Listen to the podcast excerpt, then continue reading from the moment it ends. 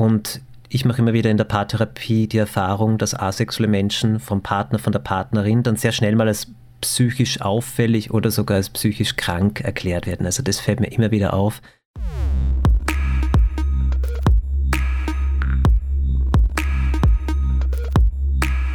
Herzlich willkommen zum Podcast von Am Rand. Mein Name ist Ursi Zeiser. Letzte Woche habe ich mit Silje gesprochen. Silje ist asexuell und hat uns über ihr Leben mit dieser sexuellen Orientierung erzählt. Heute darf ich mit dem Sexualtherapeuten Florian Friedrich über das Thema Asexualität sprechen. Vielen Dank, dass Sie heute bei uns sind. Möchten Sie sich unseren Zuhörern und Zuhörerinnen vielleicht noch einmal vorstellen? Also ich bin Florian Friedrich, ich arbeite als Psychotherapeut, Paartherapeut und Sexualtherapeut in der Stadt Salzburg bin auch Sexualpädagoge. Also ich arbeite schon zwölf Jahre als Sexualpädagoge, fahre von Schulklasse zu Schulklasse und beantworte den Schülerinnen und Schülern Fragen rund um das Thema Liebe, Sexualität, Körper, sexuelle Orientierungen, Diversity, Vielfalt. Sie arbeiten mit dem Schwerpunkt auf Logotherapie und Existenzanalyse nach Viktor Frankl. Können Sie uns vielleicht kurz erklären, worum es dabei geht? Da geht es sehr, sehr stark darum, in der Logotherapie und Existenzanalyse zu spüren, was die eigenen Bedürfnisse sind, das Wertvolle für das Leben. Also gerade im Bereich der Sexualität, Transidentität, Homosexualität, Asexualität, sich nicht zu sehr von außen beeinflussen zu lassen, sondern zu spüren, was ist mein eigenes, wie kann ich authentisch meine Bedürfnisse leben und in mein Leben integrieren. Und damit tauchen wir auch schon direkt ins Thema ein. Was ist denn Asexualität genau? Was bedeutet dieser Begriff? Asexualität heißt, dass ein Mensch, Mann oder Frau, keine oder kaum sexuelle Bedürfnisse hat, wobei es da viele verschiedene Zwischenstufen gibt.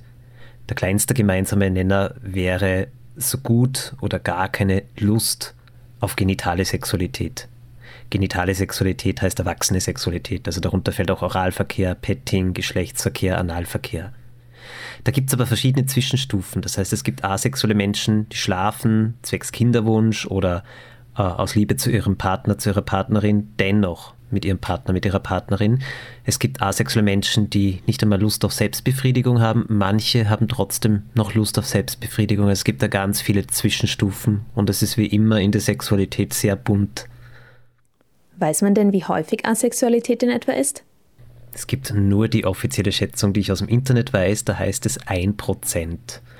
Es gibt kaum Studien, es wird sehr, sehr wenig geforscht. Ich kenne nur die eine Studie aus den 1990er Jahren.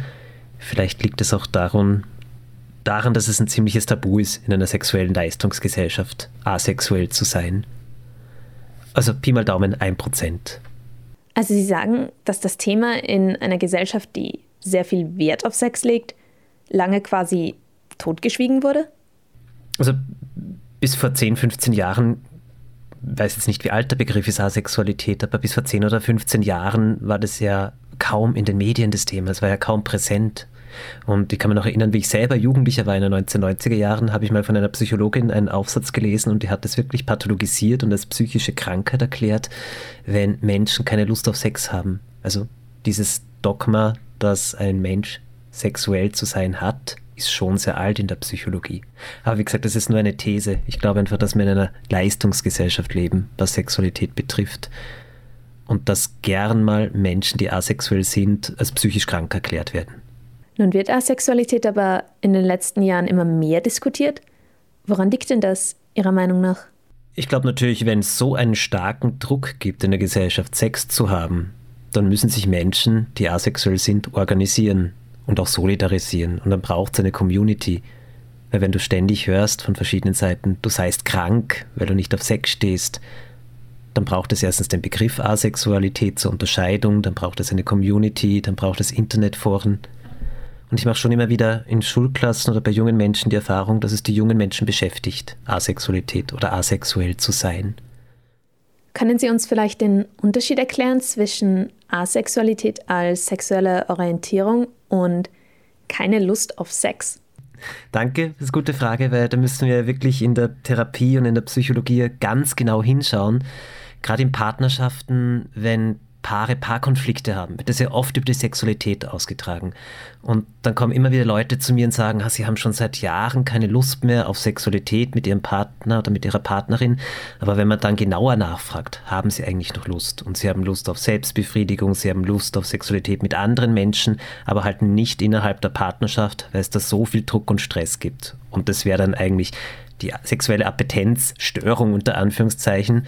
Das heißt lediglich, dass dann paardynamischer Konflikt besteht. Druck, Stress, Gegendruck, Rückkopplungsprozesse in der Partnerschaft. Das hat gar nichts mit Asexualität zu tun. Eine sexuelle Appetenzstörung ist ein ungewollter Libidoverlust. Eine Person hat also keine Lust mehr auf Sex, obwohl sie eigentlich gerne Lust hätte und früher auch schon mal Lust hatte. Asexualität ist etwas ganz anderes. Asexualität meint schon, so wie ich sie verstehe, von klein auf oder schon immer keine oder kaum sexuelle Bedürfnisse. Was mir vielleicht manchmal auffällt, dass es Menschen gibt, die in jungen Jahren noch eine gewisse Sexualität haben und wo das dann im Alter zurückgeht oder auch umgekehrt. Vielleicht auch deswegen, weil unsere Sexualität oder weil unser Hirn so plastisch ist. Und Sexualität ist ja nicht nur ein Trieb. Also Sexualität, diese Trieb, das Triebmodell von Freud gilt als veraltet. Sexualität wird ja auch erlernt wie wir Sexualität leben, auf was wir stehen. Natürlich nicht, kann es nicht bewusst erzogen werden, aber es hat Lern, es finden Lernprozesse statt in der Sexualität. Aber viele Menschen, die asexuell sind, sind es von klein auf oder denen fällt schon in der Pubertät auf, dass sie anders sind als ihre Mitschüler, Mitschülerinnen. Herr Friedrich, Sie haben es ja eben schon angesprochen, die Dauerhaftigkeit von Asexualität. Asexualität wird von vielen immer noch als Phase abgetan, die irgendwann schon vorbeigehen wird. Vor allem bei jungen Menschen, wenn die sich als asexuell outen, da wird dann oft gesagt, ja, du bist ja noch jung, das kann sich ja noch ändern. Wie häufig ist das denn Ihrer Erfahrung nach? Das ist dann die Frage, ob wir es dann noch als Asexualität definieren sollten, weil dann wäre ja vieles Asexualität oder fast alles, wenn wir es so breit definieren. Also ich finde, wir sollten Asexualität schon enger definieren, mit keine oder so gut wie gar keine Lust auf Sexualität.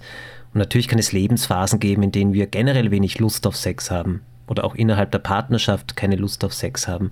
Das würde ich aber jetzt von der Asexualität unterscheiden, die ja dauerhaft ist und über einen langen Zeitraum geht. Schwierig tue ich mir damit, wenn Menschen in jungen Jahren auf Sex stehen und dann, das erlebe ich immer wieder in der Psychologie, auf einmal weder mit ihrem Partner noch mit anderen Partner, Partnerinnen Sex praktizieren möchten, dann null Lust haben. Das scheint sich manchmal bei manchen Menschen im Laufe des Lebens zu entwickeln, bleibt aber dann meistens auch dauerhaft. Ein anderes Klischee oder Vorurteil gegenüber asexuellen Menschen ist, dass die ja ein sexuelles Trauma hätten und deswegen keinen Sex wollen. Was sagen Sie denn dazu? Leute, die ein sexuelles Trauma haben, die stehen ja eigentlich auf Sexualität. Also in fast jeder Sexualtherapie, die ich habe, in fast jeder Sexu heterosexuellen Sexualtherapie, ähm, habe ich eine Frau, die schon mal vergewaltigt worden ist und wo das Trauma irgendwie in der Sexualität sich niederschlägt. Aber diese Fra meistens sind es Frauen, diese Frauen haben eigentlich eine sexuelle Lust, die haben eine Libido, aber das Trauma bewirkt einfach dann innerhalb der Partnerschaft verschiedene Symptome, von Scheidenkrampf bis zu weniger Lust und da hat es null mit Asexualität zu tun. Das ist das Trauma und das müssen wir wirklich unterscheiden von der Asexualität, weil da wäre eigentlich ein sexuelles Bedürfnis da. Aber dieses sexuelle Bedürfnis wird quasi von dem Trauma verdeckt, obwohl es da ist. Oder die Leute frieren ein, fallen in eine Schockstarre, wenn sie berührt werden vom Partner, von der Partnerin und haben dann natürlich in diesem Schockmodus null Lust, weil wenn wir einfrieren und Todesangst kriegen oder ins Trauma zurückfallen, äh, das ist eigentlich ein totaler Lustkiller, genauso wie eine Fluchttendenz, also fliehen wollen, nicht mit sexueller Lust einhergehen kann. Ja, sind zwei große Unterschiede. Asexualität, Trauma darf man nicht verwechseln. Wie ist es denn dann, wenn asexuelle Personen romantische Beziehungen eingehen mit einem Menschen, der nicht asexuell ist? Ergeben sich da oft Probleme? Vielleicht möchte ich nochmal dazu sagen, dass asexuelle Menschen haben natürlich auch Bedürfnis nach Partnerschaft. Äh, es gibt homosexuelle, asexuelle Menschen, heterosexuelle, asexuelle Menschen, bisexuell, bisexuelle, asexuelle Menschen und pansexuelle, asexuelle Menschen. Viele asexuelle Menschen benutzen auch den Begriff der Romantik, um zu beschreiben, in welchen Menschen sie sich verlieben. Sie sprechen dann von Heteroromantik, Homoromantik, Panromantik und so weiter.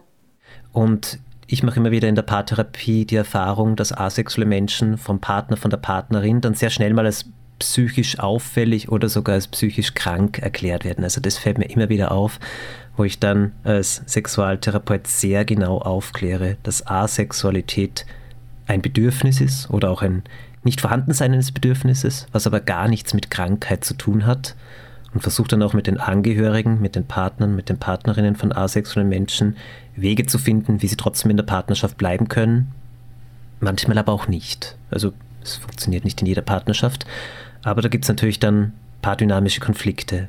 Oft sind die Partner, Partnerinnen von asexuellen Menschen sehr gekränkt, beziehen es auf sich selbst, fühlen sich zurückgewiesen und sind dann sehr entlastet, wenn man ihnen sagt, dass die Asexualität ja gar nichts mit ihnen zu tun hat. Ist es denn so, dass sich die Partnerinnen, Partner von asexuellen Menschen nicht geliebt fühlen? Zurückgewiesen, nicht geliebt, gekränkt, also verletzt, Mitunter ist auch Wut da oder Hilflosigkeit. Jetzt habe ich alles versucht. Ich habe immer so einen Stress mit meinem Mann oder mit meiner Frau Sex zu haben und er, sie möchte einfach nicht. Und das kann Entlastung bieten, wenn man gut aufklärt, also wenn man, diese, wenn man die Angehörigen gut aufklärt. Diese Kränkung liegt dann also daran, dass in unserer Gesellschaft romantische Liebe und Begehren bei den meisten Menschen ganz eng zusammenhängen. Und bei asexuellen Menschen ist das ja dann nicht so. Mhm, seit ungefähr 100, 150 Jahren ist es ja ganz stark mit der romantischen Liebe verknüpft. Und wenn es zu Problemen innerhalb der Sexualität kommt, dann fühlen sich sehr viele Menschen sehr schnell gekränkt, machen dem Partner, der Partnerin Schuldvorwürfe oder auch Schuldgefühle. Und dann entsteht natürlich oft sehr schnell ein schwieriger paardynamischer Teufelskreis mit Abwertung, Entwertung, noch größerer Kränkung, noch mehr Abwertung. Ja, und da sind wir dann halt als Paartherapeuten auch gefragt. Was sind denn die Möglichkeiten für asexuelle Menschen in einer Beziehung mit einer sexuellen Person einen Ausgleich zu finden zwischen den Bedürfnissen aller Partnerinnen und Partner?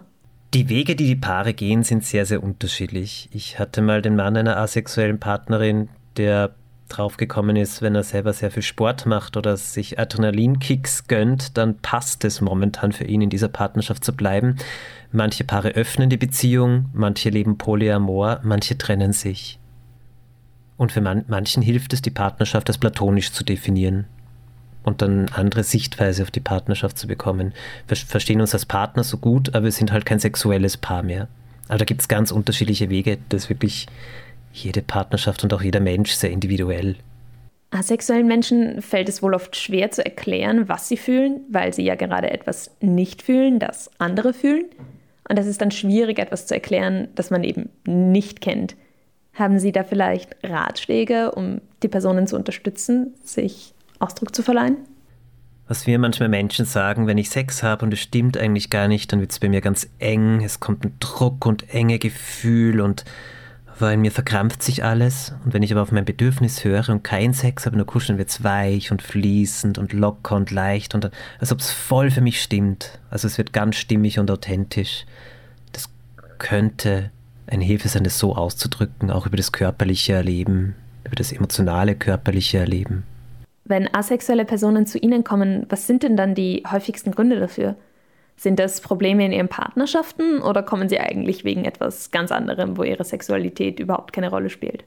Eher innerhalb der Partnerschaft der Stress, der Druck, ähm, auch die Schuldzuweisungen, die Schuldvorwürfe, Streit, Streitigkeiten, Entwertungen und halt auch als psychisch krank erklärt zu werden. Du hast keine Lust auf Sex, also mit dir kann was nicht stimmen, geh doch mal zum Psychotherapeuten. Und es kann natürlich sehr entlastend sein, wenn man den Leuten spiegelt, hey, dein Bedürfnis ist völlig okay, das ist richtig, Gefühle sind, Bedürfnisse sind, es ist wie es ist, da gibt es kein Falsch. Und das kann natürlich dann sehr entlastend sein. Asexualität wird immer wieder als eine unsichtbare Orientierung bezeichnet, weil sie eben im Alltag nicht sichtbar ist oder auch nur in alltäglicher Situation mit Partnerinnen und Partnern. Kann diese Unsichtbarkeit ein Hindernis sein bei der Identitätsfindung? Das kann ich jetzt schwer sagen. Mir fällt, wie gesagt, nur in der Arbeit mit Jugendlichen auf, dass immer mehr junge Menschen den Begriff asexuell kennen und nachfragen, was es ist. Also der Begriff ist bekannter und durchs Internet, durch die Internetforen, dadurch, dass ein bisschen mehr publiziert wird, glaube ich, dass es schon ein bisschen leichter geworden ist, Anschluss an andere zu finden. Aber natürlich die das Pathologisieren und dieses als psychisch krank reden, das kann schon junge Menschen verletzen und verunsichern. Wenn ich ein junger Mensch bin und alle meine Schulfreunde, Schulfreunde, Schulfreundinnen haben einen Freund oder Freundin, mit, mit dem, mit der sie Sexualität praktizieren und ich bin anders als die anderen, kann das natürlich in dem Alter, wo die Psyche noch so labil ist, kann das natürlich schon sehr schwer sein. Und mitunter auch zu Ausschluss führen. Wie bei, andre, also wie bei einer anderen sexuellen Orientierung. Was müsste denn in unserer Gesellschaft passieren, damit Asexualität etwas von ihrem Tabu verliert? Was müsste da gemacht werden? Viel publizieren, viel aufklären, viel Öffentlichkeitsarbeit und Medienarbeit, Pädagogen und Pädagoginnen darauf sensibilisieren. Also eigentlich so wie bei der Homosexualität und der Bisexualität auch. Das darf man jetzt da nicht vermischen mit Asexualität. Aber da braucht es ja auch ganz viel Sensibilisierung und Bewusstsein und Aufklärung von Peers, von Berufsgruppen, die mit jungen Menschen zum Beispiel arbeiten. Auch in der Therapeuten-, Therapeutinnen-Ausbildungen ist ja das Thema Sexualität kaum ein Thema. Also das ganze Fachwissen muss du dir eigentlich selbst erwerben als Psychotherapeut, als Psychotherapeutin oder dann Zusatzausbildungen machen. Aber Asexualität, Homosexualität, Transidentität ist eigentlich in ganz vielen Berufsausbildungen null Thema. Und da braucht es, glaube ich, auch ganz andere Lehrpläne und Berufsausbildungspläne. Was können denn Vertrauenspersonen von Menschen, die sich nicht sicher sind, ob sie asexuell sind, oder vielleicht auch von Menschen, die dieses Label ganz neu angenommen haben. Was können denn Vertrauenspersonen tun, um diese Menschen zu unterstützen? Ich würde sagen, hauptsächlich bestärken. Deine Gefühle, deine Bedürfnisse sind richtig, so wie sie sind. Es ist wirklich fatal, wenn man Menschen falsche Bedürfnisse oder Gefühle einredet, die sie nicht haben. Also da sind wir sehr schnell dann auch beim psychischen Missbrauch, wenn ich einem Menschen etwas einrede, was er gar nicht ist. Wir können es jetzt auch vergleichen wieder mit anderen sexuellen Orientierungen. Wenn ich einem homosexuellen Menschen einrede, seine Gefühle seien falsch, er sei heterosexuell, ist es natürlich ein schwerer psychischer Missbrauch. Bei Asexualität ist es genauso. Wenn ich Menschen einrede, er habe sexuelle Gefühle zu haben, die er aber nicht hat, dann finde ich das sehr gewaltsam. Also Dasein, standhalten, spiegeln, bekräftigen, dass die Gefühle richtig sind. Eine starke Schulter sein, wenn es zu Diskriminierungen kommt, Ansprechpartner sein, Halt geben. Sie sprechen immer wieder an, dass asexuelle Menschen als krank abgestempelt werden. Ist das denn etwas, das oft passiert oder von dem Ihnen Betroffenen öfter erzählen? Ich kenne eher die Angehörigen, die das bei asexuellen Menschen machen und die dann sofort als psychisch krank erklären. Also ich kenne eher diese Seite. Also muss es ein asexueller Mensch erleben.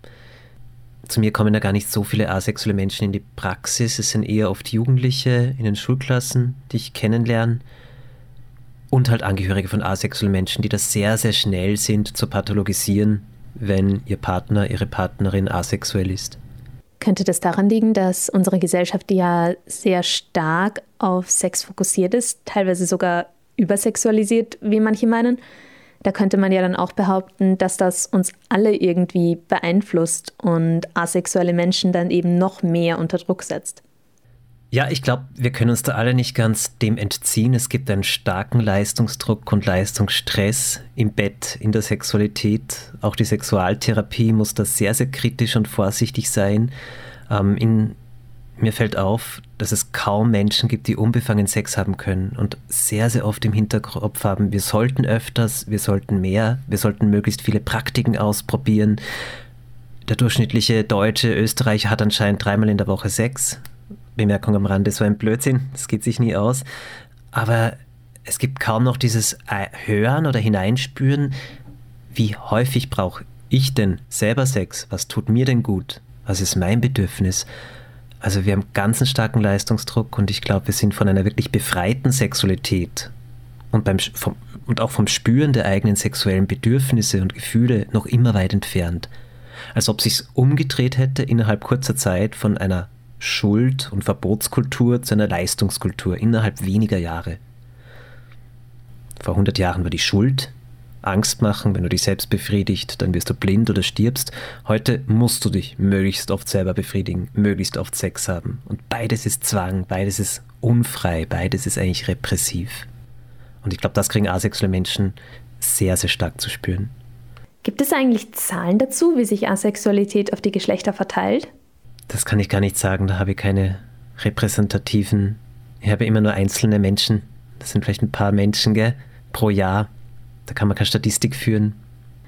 Es würde mich eher wundern, also wenn man sich anschaut, wie die sexuellen Bedürfnisse innerhalb der Geschlechter variieren. Es gibt Männer, die wollen einmal im Jahr Sex. Es gibt Männer, die wollen dreimal am Tag Sex. Und genauso ist es bei Frauen. Dann könnte ich mir vorstellen, dass es sich ziemlich gleichmäßig verteilt, weil die Unterschiede, was die Häufigkeit nach dem Bedürfnis nach Sexualität betrifft, innerhalb ein und desselben Geschlechts viel größer sind als zwischen den Geschlechtern. Es gibt aber dennoch dieses Klischee, dass Männer mehr Sex wollen als Frauen. Also ist es für asexuelle Männer wahrscheinlich noch schwieriger? Wahrscheinlich noch schwieriger, ja. Und auch für deren Partnerinnen, die das dann noch weniger verstehen, weil die haben ja auch das Klischee im Kopf, ein Mann muss ständig Sex haben wollen. Und das begegnet mir auch immer wieder in Sexualtherapien, dieses Klischee, wenn ein Mann weniger Lust hat auf Sex, dann ist er nicht normal. Also auch wenn er gar nicht asexuell ist. Aber ein Mann, der weniger Lust auf Sex hat als eine Frau, der wird auch schnell als krank erklärt. Wie kommt es eigentlich, dass Menschen, die von der Norm abweichen, so schnell als krank eingestuft werden? Das ist in der Psychologie sehr, sehr alt. Also ich habe jetzt letzte Woche gerade ein Buch geschenkt bekommen von der Jahrhundertwende 1900, wo wirklich ganz genau beschrieben steht, wie man jungen Menschen die Selbstbefriedigung austreiben kann und wie krank das doch sei. Also bis in die 1990er Jahre galt Homosexualität in der Psychologie und Psychiatrie als eine schwere psychische Erkrankung. Transidentität gilt noch immer als eine psychische Erkrankung. Das kommt zum Glück, zum Glück in den nächsten Jahren aus dem Diagnosekatalog heraus. Aber alles, was von der sogenannten Normalität abweicht in der Psychologie, wurde lange und oft als psychisch krank erklärt. Also was zur Homosexualität publiziert wurde, was da pathologisiert wurde in den letzten 60 Jahren, da stellt es aus heutiger Sicht die Haare auf mit allen möglichen Theorien und keine hat sich bestätigt. Also wir müssen da wirklich ganz, ganz vorsichtig sein in der Psychologie und in der Psychotherapie, wenn wir Dinge, die von der Mehrheit abweichen, als krank erklären. Und ich finde es sehr praxistauglich. Es gibt zwei Kriterien für eine psychische Erkrankung. Entweder musst du selber einen Leidensdruck haben, den hat ein asexueller Mensch nicht, oder andere Menschen müssen direkt zu Schaden kommen. Das passiert bei der Asexualität auch nicht. Da gibt es vielleicht indirekt dann Kränkungen innerhalb der Partnerschaft, aber es ist kein, es entsteht eigentlich kein Psych, es steht, entsteht null psychischer Schaden für einen anderen Menschen, wenn ein Mensch asexuell ist oder eine andere sexuelle Orientierung hat. Und damit ist keines der beiden Kriterien für eine psychische Erkrankung erfüllt. Aber dennoch spüren asexuelle Menschen oft einen Leidensdruck aufgrund ihrer Sexualität. Ein asexuelles Mädchen, mit dem wir in unserem letzten Podcast gesprochen haben, sie hat uns erzählt, dass sie am Anfang wahnsinnige Angst vor ihrer Asexualität hatte. Sie hatte sofort dieses Bild im Kopf, dass sie alleine in einer Wohnung sterben wird, umringt von einem Haufen Katzen. Genau, das ist der indirekte Leidensdruck, weil die Gesellschaft vermittelt, du hast ein sexuelles Wesen zu sein, du hast einen Partner oder eine Partnerin zu haben und immer mit ihm oder mit ihr Sex zu haben, sonst bist du nicht normal. Und ich glaube, da entsteht viel indirekter Leidensdruck. Das ist wie bei der Homosexualität auch ein Mensch, der homosexuell ist, leidet eigentlich selber nicht darunter. Er findet es als gut, als richtig, als schön. Aber wenn dann Diskriminierungen kommen, Vorurteile, Stigmata und diese Stigmata auch verinnerlicht werden, hineingenommen werden ins eigene, ins, in die eigene Wahrnehmung, ins eigene Erleben, dann entsteht ein indirekter Leidensdruck. Gibt es etwas, das Sie unseren Zuhörerinnen und Zuhörern noch mitgeben wollen? Ja, frag doch einfach mal nach, wie die Betroffenen das selbst erleben, wie sie sich fühlen, was ihre Bedürfnisse sind, wie das für sie so ist. Und hört ihnen zu. Also ich glaube, das ist das Wichtigste. Sie ernst nehmen, die Menschen in ihren Bedürfnissen und in ihrem Erleben. Vielen Dank, Florian Friedrich, dass Sie sich die Zeit genommen haben. Gerne. Hör auch unbedingt noch in den Podcast rein, den ich mit Celie gemacht habe. Das war's für heute mit dem Am Rand Podcast. Danke, dass du dabei warst. Bis zum nächsten Mal. Bis dahin, schau hin.